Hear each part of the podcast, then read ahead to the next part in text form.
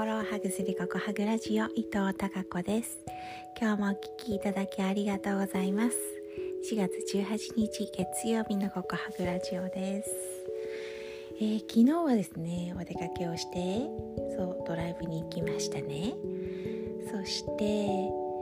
まあその道中でいろんなお野菜を買うのも一つ楽しみというか目当てなんですけど道の駅とかさまざ、まな、えー、売店でですねその土地の新鮮なお野菜をゲットしてくるんですけど、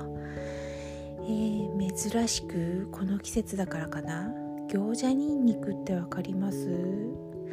そのね餃子にんにくがね1袋200円で売られていたんですよ。お食べてみようと思って。多分1回くらい食べたことあったかもしれないけどあまり記憶になくて。なんかあ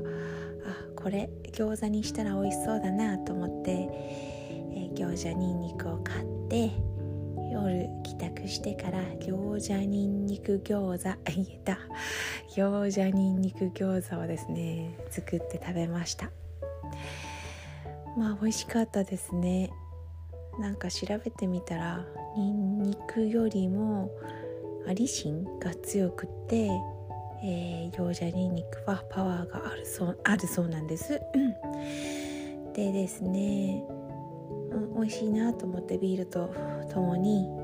たくさん食べまして、まあ、いつも通りね餃子たくさん食べるのでたくさん食べましてで夜、うんと、眠りについたんですけど夜中お腹が痛くなって朝方まで、えー、格闘していました。お腹が痛くって。でもねすごい腸内デトックスできたんですよね。これはですねちょっと私もびっくりです、えー、これまでね腸内環境を整えるいろんなことをしていたりとかあとはうーん何だったっけ？そうそうデトックスをね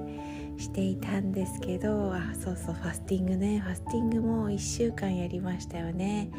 去年の夏ちょうど、えー、準備期間2日間でデトックスじゃないファスティング期間3日間でまた回復期2日間。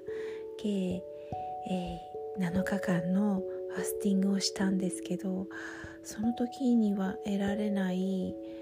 えー、感覚ですごくお腹がすっきりしました。あ腸内環境を整うことが整えられたって感じがしてます。なのでこれを維持して腸内環境を、えー、整える腸内美人になるぞって思ったところです。やっぱりですねファスティングとかで、まあ、やるのもいいんでしょうけど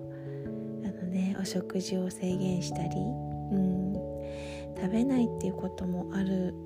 一つの方法かもしれないですけど私は食べながら健康的になんかこう腸内環境を整えたいな健康になりたいなって思っている派なので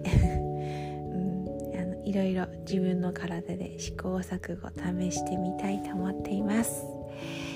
さんはどんな健康法、えートライしてますでしょうか？ね今年は特にこの腸内環境と貯金筋肉をつける貯金を、うん、意識してまたね頑張ろうかなと思っています。それでは明日もまた皆さんにひまわりのようなたくさんの笑顔の花が咲きますように。